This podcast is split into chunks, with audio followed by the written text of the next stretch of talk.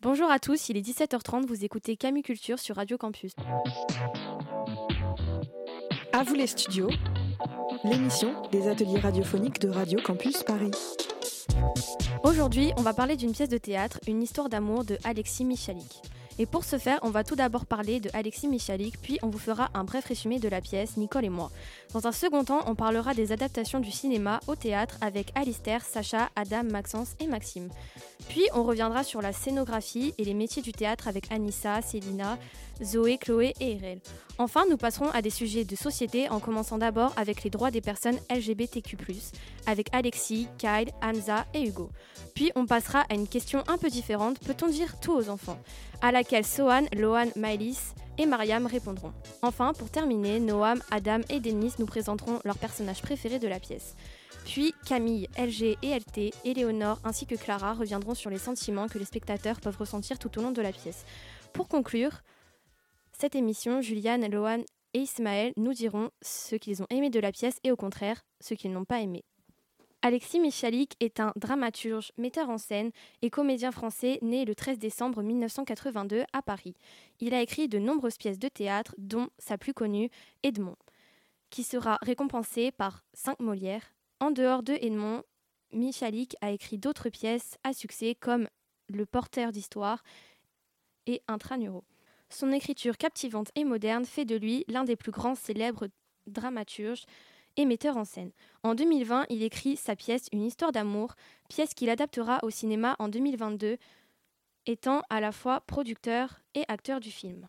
Nicole nous a désormais rejoint afin de faire un bref résumé de la pièce. Bonjour Nicole. Alors, c'est l'histoire de deux femmes, Katia et Justine, qui tombent amoureuses l'une de l'autre et commencent petit à petit à vivre ensemble, c'est ça? Oui, en effet, après leur déménagement, elles décident de se marier. William, le frère de Katia, a été celui qui les a unis. Quelque temps après, Justine veut un enfant. Katia hésite à cause de son rapport à l'enfance douloureux. Sa mère était atteinte d'un cancer et est morte alors que Katia était encore qu'une enfant. Son père, à la suite de cela, devient alcoolique. Elle lui avoue aussi qu'elle a hérité du cancer de sa mère et qu'elle a peur de finir par l'abandonner en mourant elle aussi. Après s'être livrée, Katia finit tout de même par accepter. Elles tentent toutes les deux une insémination artificielle. Katia, qui était à l'origine contre, tombe enceinte, mais Justine devient distante et voit un homme en cachette. Quelques jours avant la naissance de leur enfant, Justine fait ses valises devant les yeux de Katia et part sans lui donner la moindre explication. Douze ans plus tard, Katia apprend que son cancer est revenu, mais que cette fois-ci, il s'est multiplié et qu'il ne lui reste que quelques semaines avant sa mort. Sa fille Jeanne, ayant tout entendu, part de la salle en courant. Katia va donc devoir chercher un tuteur pour sa fille. Elle se souvient alors d'une personne, son frère William, écrivain, qu'il n'a pas vu depuis cinq ans. Elle se rend directement chez lui avec sa fille Jeanne. En rentrant, elles aperçoivent des bouteilles d'alcool et un salon en désordre. Katia lui explique qu'il devra garder Jeanne à partir de maintenant. William, ayant aucune expérience avec les enfants et étant instable mentalement, refuse. Une, dispute éclate alors entre les deux et on comprend rapidement que William a subi un accident pendant qu'il était en voiture avec sa femme, enceinte de ses deux enfants et qui n'arrive toujours pas à faire le deuil. Cet accident lui a aussi laissé une poche de sang sur le front, qui lui cause des migraines et des hallucinations de sa femme, il la voit constamment dans ses hallucinations et a des conversations avec elle. C'est à cause de cet accident qu'il boit et fume énormément. Quelques jours après, Jeanne commence à vivre avec William. Jeanne était assise sur le canapé lisant un livre. C'est là qu'ils commencèrent à avoir une conversation. Elle apprend qu'il est écrivain, mais que malheureusement, suite à son accident, il a tout arrêté. En l'écoutant, Jeanne lui demande s'il pourrait recommencer à écrire des livres. Le lendemain, William se rend chez, Justine et lui explique la situation actuelle. Il dit que le cancer de Katia est revenu et qu'il ne reste que quelques jours avant sa mort. Il lui demande alors de partir en vacances avec qu'elle pour qu'elle puisse profiter et se vider l'esprit. Justine panique et lui répond qu'elle ne peut pas, qu'elle a un mari, des enfants et que ce n'est pas possible. William la supplie, elle finit par accepter. Après ça, William rentre chez lui et en appelant Jeanne n'entend aucune réponse. Il entre dans sa chambre et ne trouve personne. Soudain, il a une hallucination de sa femme qui lui dit que Jeanne est sûrement partie à la bibliothèque, puisqu'elle adore le lire. Suite à ces mots, il se dépêche d'aller à la bibliothèque et la voit assise lisant un roman. Il lui dit de rentrer, sauf qu'elle est un peu têtue et refuse. Au final, les deux rentrent ensemble. Le frère de Katia, William, commence à, s'habituer à Jeanne et au fait qu'il devra la garder. Pendant ce temps, Justine et Katia se rendent en voiture au mont Saint-Michel. Durant le trajet, Katia est froide et distante, tandis que Justine essaie de détendre l'atmosphère. Elle décide de finalement lui raconter la raison de sa disparition soudaine. Après cela, elles passent la nuit ensemble. Le lendemain, en réveillant Katia, Justine se rend compte qu'elle est mourante. Elle panique et crie son nom sous le coup de la peur. Elle se rend à l'hôpital et reste à ses côtés. Quelque temps après, William et Jeanne se rendent chez la juge. La juge demande à William de choisir entre guérir sa poche de sang sur son front pour pouvoir garder Jeanne ou alors amener Jeanne dans un foyer. C'est comme choisir entre Jeanne ou sa, ou sa femme qui était restée dans ses hallucinations. Il a alors répondu en disant qu'il guérira sa poche de sang et qu'il gardera Jeanne. Merci Nicole de nous avoir rejoints. À vous les studios, on vous laisse les manettes, le temps d'une émission. Désormais, nous accueillons Sacha et Alistair pour nous parler des bandes d'annonces de la pièce de théâtre et du film. Merci Juliette pour ce- cette présentation. Bonjour à tous, je suis Maxime et maintenant je donne la parole à Sacha et Alistair qui vont nous comparer la bande-annonce du cinéma et de celle du théâtre à la pièce de théâtre que l'on a vue. Merci Maxime. Bon, maintenant, nous allons comparer les différentes bandes annonces de la pièce de théâtre que notre classe est allée voir le 14 novembre à la réalité. Comme bande annonce, il y a notamment la bande annonce du film Une histoire d'amour, tirée de la pièce de théâtre Une histoire d'amour, et la bande annonce de la pièce de théâtre elle-même. Dans la bande annonce de la pièce de théâtre, on voit deux femmes lesbiennes s'embrasser et des gens pleurer. On peut donc penser à que l'histoire est une tragédie. Dans la bande-annonce du film, quant à elle, on voit une rencontre de deux femmes lesbiennes, les mêmes. Une histoire d'amour commence donc entre elles et tout a l'air d'aller pour le mieux jusqu'au moment où l'une d'entre elles veut un bébé. Celle qui le voulait finit par, par partir, malheureusement, et la bande-annonce ne nous en raconte pas plus, à part le moment de l'accouchement et du désespoir de celle qui a accouché. En effet, dans la bande-annonce de la pièce de théâtre, on voit certaines scènes, comme le premier baiser, la demande en mariage, mais aussi la scène où elles veulent un bébé, et d'autres scènes qui sont vagues dans l'instant où on regarde la bande-annonce, comme l'adoption de la fille par son oncle. Mais il y a aussi des scènes qui ne sont pas montrées dans la bande-annonce, comme le départ de Justine, la naissance du bébé, le cancer de Katia et son décès. Et c'est le but d'une bande-annonce de donner envie aux spectateurs de voir la pièce ou le film, donc si la bande-annonce raconte toute l'histoire en une minute, il n'y a pas grand intérêt d'aller une heure ou plus pour voir une pièce de théâtre ou, un film. Et je trouve que dans cette bande-annonce, que cette bande-annonce est réussite, car justement elle ne raconte pas toute l'histoire en une minute, mais plutôt le début de celle-ci, alors que la bande-annonce du film, une histoire d'amour, est un résumé de tout. Merci à vous pour cette comparaison entre ces deux catégories de bandes d'annonces. Et avant de continuer, je vous laisse tout de suite avec une courte pause musicale.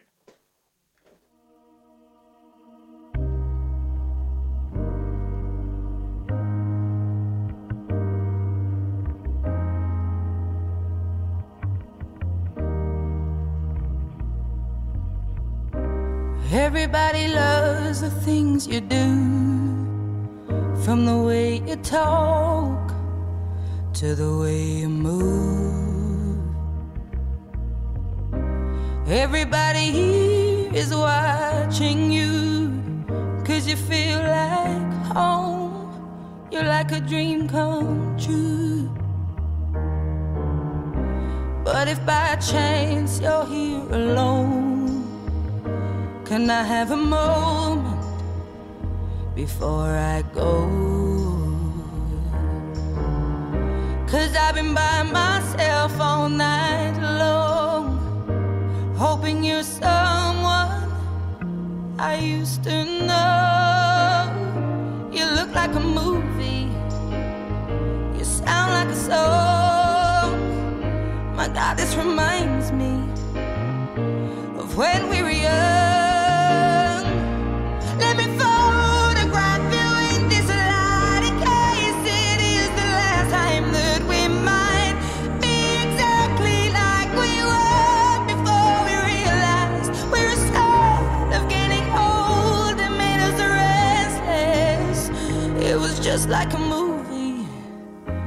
Was just like a song.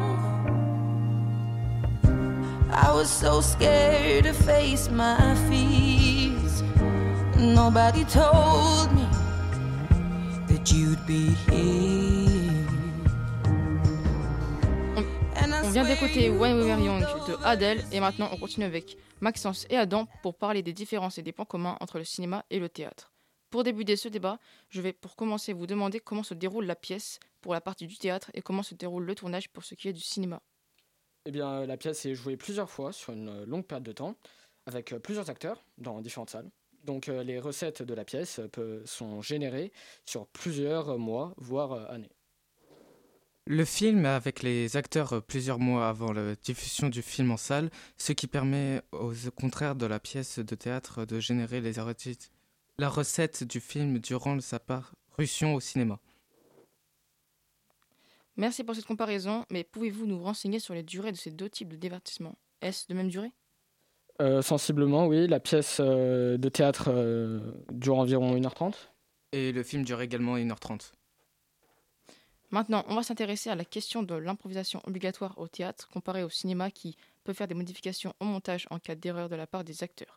Par exemple, sur le sujet de l'audio au théâtre, les comédiens doivent porter la voix, tandis que au cinéma, les, ac- les acteurs sont munis de micros. Parlez-nous donc de ce sujet, c'est à vous, on vous écoute. Eh bien, la pièce doit être su par cœur par les comédiens, et s'ils oublient, ils sont obligés d'improviser. Les répétitions, qui sont faites environ euh, un an avant la représentation, permettent de travailler le texte et l'alchimie entre les comédiens. Les comédiens, ils doivent euh, s'exprimer clairement, être fluides et à l'aise à l'oral. Alors que le film n'est pas tourné en une seule fois, comparé au théâtre, donc une meilleure qualité de montage et de parole. Merci à vous pour ce petit débat de, com- de comparaison entre le théâtre et le cinéma, plus précisément sur la pièce de théâtre et le film. Et je, vous, et je vais maintenant passer la parole à Zoé, Chloé et Irel qui vont nous parler de différences, euh, différents métiers exercés au théâtre. À vous les studios, c'est vous qui faites l'émission. Euh, bonjour, nous sommes avec Zoé et Irel qui sont comédiennes et nous allons vous parler des métiers de la scène. Euh, tout d'abord, euh, quels sont les métiers de la scène? Donc euh, les métiers de la scène sont chorégraphes, donc on a les comédiens, les costumiers, les accessoiristes, les dramaturges, les metteurs en scène, les régisseurs et ainsi que les scénographes.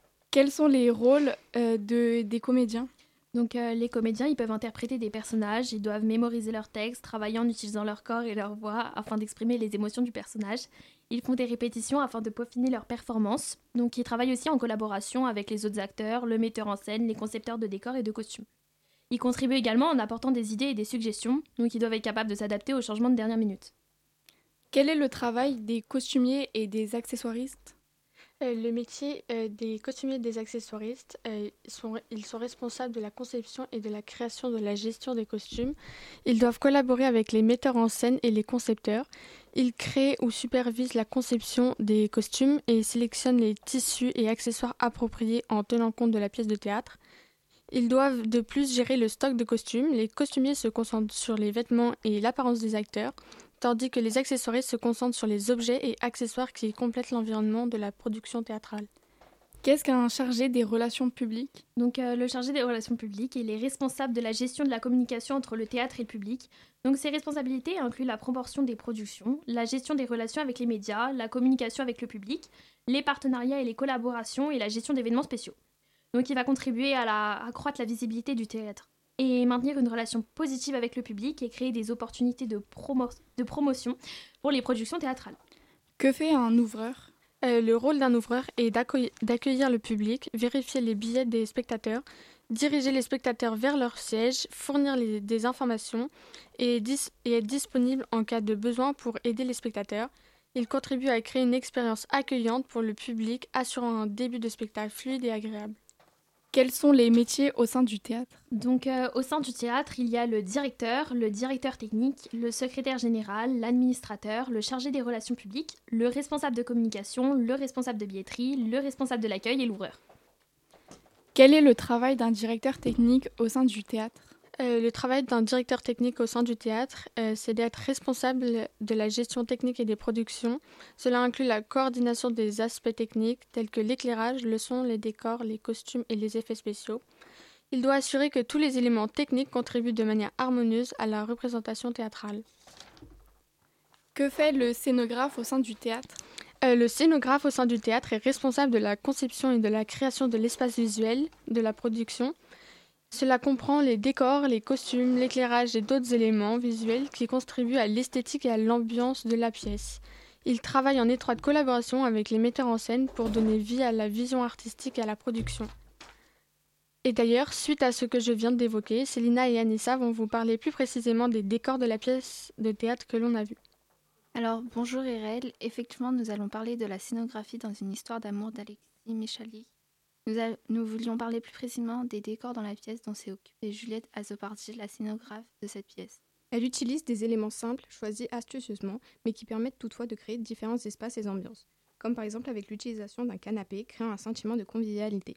L'utilisation des lumières, des projections et des décors modulables se trouvent autour de la pièce euh, centrale délimitée par du scotch blanc sur le sol. Ainsi, elle parvient à transporter le public à travers les différentes époques et lieux qui dynamisent la pièce. Les changements de décor sont réalisés par les comédiens eux-mêmes, avec parfois l'aide de certains membres du personnel, durant les scènes à la vue des spectateurs.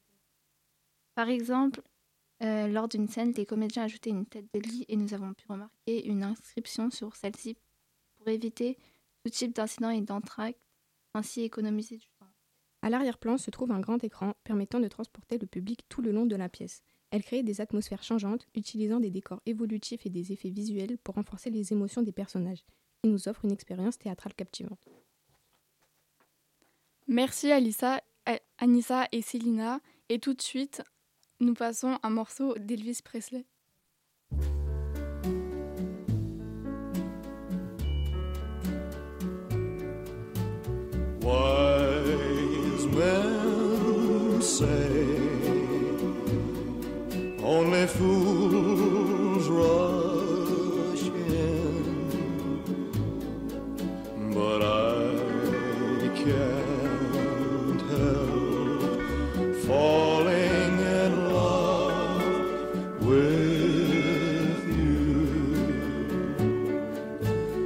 Yeah.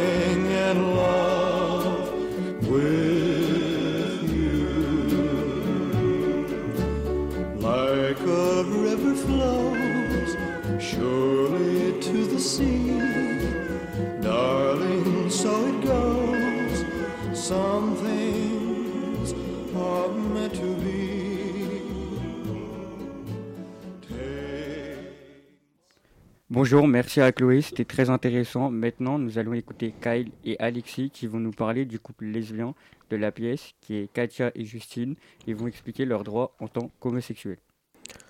D'abord, merci pour cette invitation, euh, Hugo. Avant la loi du mariage pour tous euh, acquise en 2013, le mariage était uniquement autorisé pour les couples de sexe opposé, car la France, avant la loi du 9 décembre 1905, avait un concordat avec l'Église catholique, mais pour autant, la France a conservé son histoire religieuse jusqu'à 2013 pour le mariage. Il y a environ 40 ans, être uniquement homosexuel était un crime en France, mais cela s'est terminé en 1982 avec le combat de Robert Badinter.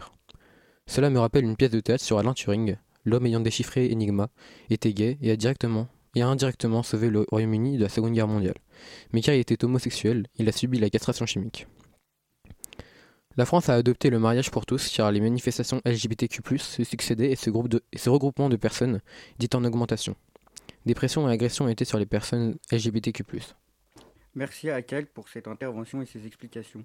Alexis, comment fais-tu le lien entre ces événements historiques et la pièce? Le 23 avril 2013, le gouvernement français de l'époque fait voter une loi pour autoriser le mariage pour tous. À partir de ce jour, les garçons ont le droit de se marier entre eux et les filles ont le droit de se marier entre elles. Dans la pièce de théâtre, Justine et Katia se marient dans le jardin de William et appellent cela un mariage cosmique. Parce qu'elles n'ont pas le droit de se marier, vu que la pièce se déroule avant 2013. Suite à cela, Katia se retrouve seule avec sa fille parce que Justine n'a aucun droit d'adoption car elles ne sont pas mariées légalement. Merci à Kyle et Alexis pour leur intervention et leur explication. Nous laissons maintenant la parole à Mariam. À vous les studios, c'est vous qui faites l'émission. Bonjour, alors aujourd'hui on se retrouve avec Sohan, Maëlys, Lohan et moi-même pour animer un débat autour de la question Peut-on tout dire aux enfants? On va commencer avec Sohan, qu'en penses-tu sur cette question? Euh, selon moi, nous pouvons tout dire aux enfants, mais pas de toutes les manières. On peut par exemple enlever des détails qui pourraient choquer l'enfant. On peut utiliser des mots doux ou des métaphores pour que l'enfant comprenne sans être choqué. Par exemple, dans la pièce, Jeanne a le droit de savoir que sa mère va mourir. Cependant, on aurait pu lui annoncer différemment. Par exemple, la mère aurait pu faire sortir Jeanne de la salle et lui annoncer plus tard de manière plus douce et euh, pour pas qu'elle soit choquée. Oui, moi je suis d'accord avec Sohan. D'ailleurs, nous, en classe, on étudie Cendrillon de Joël Pomera, qui est une réécriture moderne, et dedans, on cache au prince que sa mère est décédée depuis 10 ans, et je pense pas que ce soit une bonne idée que son père lui cache ça, car euh, il croit qu'elle va revenir, et donc il espère pour rien, il est dans le déni, alors que je pense que si on lui avait dit dès le départ, avec des mots faciles à entendre et d'une certaine manière, il l'aurait compris et donc accepté plus vite, il n'aurait pas espéré pour rien pendant tout ce temps. Pour moi, euh, non, on peut pas dire, euh, parce que par exemple, dans la pièce de théâtre, euh, le moment où la mère laisse sa fille euh, pendant le rendez-vous médical, bah rien n'a été filtré. La petite fille est sortie en vitesse de la pièce parce que c'était trop dur à entendre pour elle. Pour moi, il aurait fallu lui dire d'une autre façon, avec des mots plus doux. Et euh, ben, pour moi, je pense qu'on peut, on peut dire pas mal de choses aux enfants, mais il est important de choisir et filtrer les mots et les explications en fonction, en fonction de l'âge et de la compréhension pour préserver leur innocence. Mais après, ça ne veut pas dire qu'on peut tout leur raconter sans discernement. Et euh, du coup, ce qui fait qu'en en gros, on doit adapter le discours pour éviter de heurter leur sensibilité tout en ayant une compréhension claire. Euh, pour rejoindre le point de Loane sur l'exemple de la pièce de théâtre contemporaine de Cendrillon par Joël Pomera, Cendrillon, elle, elle n'avait pas compris que sa mère, elle était morte et il aurait fallu utiliser un euphémisme concret pour être sûr qu'elle comprenne ou encore utiliser une comparaison simple. Bah, du coup, pour conclure, euh, oui, on peut tout dire aux enfants, mais euh, d'une certaine manière euh, pour pas les brusquer. Euh, bah, merci pour vos arguments. Maintenant, nous allons passer la parole au prochain groupe qui aborderont le thème Quel personnage est le plus appro... ah, merci pour ces arguments. Maintenant, nous allons passer la parole au prochain groupe qui aborderont le thème Quel personnage est le plus apprécié par les spectateurs et spectatrices dans la pièce de Michael Mijalik avec Adam, Denis et Noah? À vous les studios, on vous laisse les manettes, le temps d'une émission. Merci Mariam et bonjour chers auditeurs. Moi c'est Noah et nous sommes ici présents avec Denis et Adam. Nous allons débattre sur qui est le meilleur personnage de la pièce de théâtre, une histoire d'amour. Nous allons entamer ce débat avec Denis. Qui est votre personnage préféré et pourquoi? Mon personnage préféré est William, le frère de Katia, car William ramène de l'humour dans la pièce et du divertissement. Et vu que c'est le seul homme de la pièce, je m'identifie facilement à lui. J'ai beaucoup aimé son humour et il a préféré avoir un problème de santé plutôt que de soi-disant perdre sa femme. Et vous Adam, quel personnage vous avez fait aimer la pièce Alors, merci, bonjour euh, Noah. Euh, alors moi aussi c'est William, cependant c'est pas seulement le cas des hommes puisque nous avons fait un sondage au sein de la classe sur euh, 32 personnes qui ont répondu, 27 préfèrent William, 2 Katia, 3 Jeanne. Cela fait 84% de personnes qui préfèrent William, 6% de personnes qui préfèrent Jeanne et 2% qui préfèrent Katia. Je vois que vous parlez beaucoup de William qui est le seul homme de la pièce, mais qui est votre personnage féminin préféré? Pour moi, c'est Katia car elle n'a pas honte d'être en couple avec une femme et quand sa femme est partie, elle, elle a assumé son enfant, elle est rentrée dans mon estime et c'est une femme qui assume tout. Et vous Adam? Euh, moi, c'est euh, Jeanne, puisque c'est une enfant. Euh, on a l'impression de voir une enfant à l'extérieur, cependant, à l'intérieur, je dirais que c'est une, personne assez mature qui représente quelqu'un de grand. Donc, euh, à l'extérieur, c'est une petite, à l'intérieur, c'est une grande. Donc, euh, pour moi, c'est euh, Jeanne. Elle a su supporter euh, le poids de ses, elle a supporté le poids de- d'apprendre que sa mère euh, a un cancer. Elle était présente à ce moment-là. Voilà, merci. Merci beaucoup euh, Adam et Denis pour ce débat et merci de nous avoir écoutés. Je laisse la place au prochain, au prochain thème présenté par Camille LG. Euh, merci les garçons, bonjour, je m'appelle Camille, je suis la journaliste. Je vais interviewer Clara, Camille et Éléonore concernant les émotions ressenties durant la pièce. Euh, Clara, qu'as-tu ressenti lorsque l'on comprend que la femme de William est, est décédée?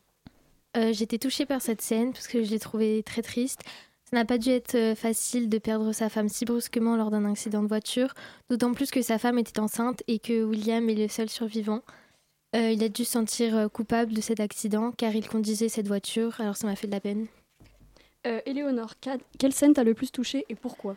Alors moi j'ai beaucoup été émue par la scène chez le médecin. Lorsque la mère et la fille apprennent en même temps l'évolution du cancer de la mère, je me suis imaginée à la place de Jeanne. Si j'apprenais que ma mère allait mourir dans une semaine, j'aurais été dévastée. À cet âge-là, personne n'est prêt à affronter le décès de sa mère. Et est-ce que tu avais, est-ce que, et est-ce que si tu avais été à la place de Katia, tu aurais réussi à surmonter une rupture enceinte? Euh, je ne sais pas comment j'aurais réagi à la place de Katia, mais je trouve que la situation qu'elle affronte est d'autant plus dure quand on sait qu'elle ne voulait pas porter ce bébé et qu'elle avait justement très peur que Justine la quitte et la laisse seule avec cet enfant. Faut aussi ajouter qu'elle était, qu'elle devait être très angoissée car elle, savait, elle se savait condamnée par un cancer héréditaire qui la ferait mourir très jeune. En tant que spectateur, j'ai ressenti les mêmes sentiments que ce personnage. Merci. Camille, comment, comment vous êtes-vous sentie lorsque William a lu le journal intime de Jeanne? J'ai eu de la peine pour Jeanne car elle, elle avait interdit à William de lire son journal intime. Elle se sentit tellement trahie qu'elle a fugué à la bibliothèque. Cette scène provoque un sentiment d'injustice et de trahison. Et comment avez-vous trouvé les insertions de musique dans la pièce? J'ai trouvé que c'était bien fait car chaque musique intensifiait la scène jouée comme par exemple When We Were Young d'Adèle, rendant la scène plus tragique et plus triste, ce qui jouait sur les sentiments des spectateurs et les faisait vivre réellement la pièce. La musique Can't Help Falling in Love apparaît répétitivement tout au long de la scène, ce qui rend la, la pièce assez touchante. Merci les filles, c'était très intéressant. Je laisserai la parole à Juliane, Lohan et Ismaël. Bonjour, je suis Lohan et je vais vous dire ce que Ismaël, Juliane et moi avons aimé. Tout d'abord, c'est une pièce que j'ai globalement appréciée. J'ai notamment été ému par le fait que la maman soit touchée par un cancer. En effet, je fais partie d'une association qui lutte contre le cancer de l'enfant. Quand la mère est morte, j'ai vite compris la souffrance que pouvaient éprouver les familles. Je vais maintenant laisser euh, la parole à Juliane. Moi aussi, ce sujet m'a particulièrement touché, mais j'ai encore plus aimé le personnage du frère William. Son rôle m'a particulièrement marqué en raison de son côté amusant et des répliques drôles qu'il a. La manière dont il interagit avec les autres personnages ou sa présence sur scène peut apporter une touche d'humour qui contribue à l'atmosphère générale de la pièce. Malgré son passé compliqué avec la perte de sa femme et son statut actuel d'alcoolique, il a su prendre ses responsabilités et garder sa nièce Jeanne. Ses répliques drôles les répliques drôles de William ne se, contentent pas de susciter des rires, elles contribuent également à créer une ambiance positive et divertissante. Cela peut jouer un rôle crucial pour immerger le public dans l'histoire et rendre l'expérience théâtrale plus mémorable. L'abandon de Justine. Le comportement de Justine, la femme de Katia, m'a profondément déçu. Son abandon lâche, surtout alors qu'elle était enceinte de leur enfant, a provoqué une perturbation émotionnelle que j'ai trouvée triste. Je pense qu'on ne peut pas abandonner une personne avec qui on a fait une insémination intra-utérine. Cet acte entraîne une conséquence, elle en était consciente, mais malgré cela, Justine a quand même abandonné Katia. Elle a dû élever son enfant seule, ce qui n'est pas facile. L'un des aspects les plus remarquables de Une histoire d'amour est la manière dont la pièce est organisée, en particulier la rapidité avec laquelle les changements de décor sont opérés. Cette efficacité contribue de manière significative à l'expérience théâtrale de plusieurs façons. Cette organisation efficace contribue à maintenir la concentration du public. La fluidité des transitions évite la distraction potentielle liée à des pauses prolongées, aidant ainsi le public à rester focalisé sur la pièce. Au contraire, moi, ce qui m'a déçu dans cette pièce est le fait que tout s'enchaîne trop vite. On n'a pas le temps de se remettre de nos émotions. Les années passent trop vite, plusieurs années s'écoulent. Par exemple, 12 années s'écoulent avec une simple phrase projetée en second plan, 12 ans plus tard. Je vais laisser maintenant la parole à Ismaël. Euh, ce que je n'ai pas beaucoup apprécié est l'histoire de l'ex-femme de William. Je trouve que son histoire est assez compliquée à comprendre et, je la trouve triste. Et je trouve triste le fait qu'elle soit morte dans un accident de la route, mais que William peut toujours la voir à cause de la blessure qu'il a eue suite à l'accident. Une des, caractéristiques de cette pièce de théâtre est la prévisibilité de certaines scènes comme les retrouvailles entre Katia et Justine, Justine William, le, frère qui va devoir faire un choix, arrêter l'alcool et finalement commencer à apprécier sa nièce. Certains développements de l'intrigue peuvent être anticipés, ce qui peut réduire le niveau de surprise pour le public. Cette, cette prévisibilité peut être interprétée soit comme une facilité pour certains spectateurs, soit comme un élément qui diminue la complexité de l'intrigue. Maintenant, cette émission est terminée. Merci à toute la seconde 9 du lycée Albert Camus de Bois-Colombes de nous avoir parlé de la pièce d'Alexis Michalik, Une histoire d'amour, et toute l'équipe de Radio Campus Paris de nous avoir accueillis. Et puis surtout, merci à vous, auditeurs.